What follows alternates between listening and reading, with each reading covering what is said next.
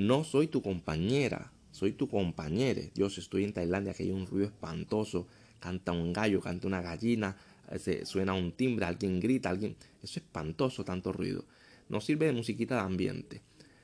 No soy tu compañera, soy tu... Mira, ahí está cantando el gallo. Soy tu compañero en Latinoamérica. Esto se entendería más o menos en España.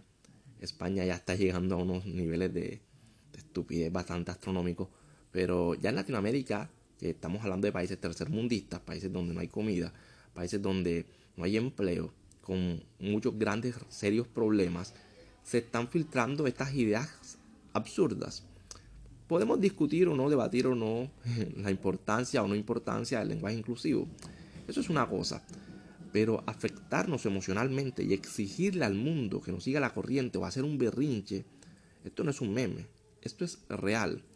Este es el resultado de la infantilización de la juventud y de las personas a través de un adoctrinamiento serio y sistemático. Esto es otro nivel.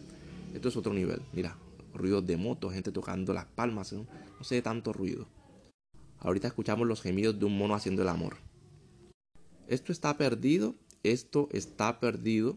Y lo peor es que todas estas ideas llevan a la miseria económica de los demás países.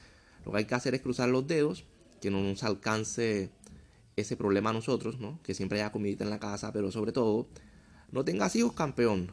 No tengas hijos que de esto, de esta nadie sale vivo.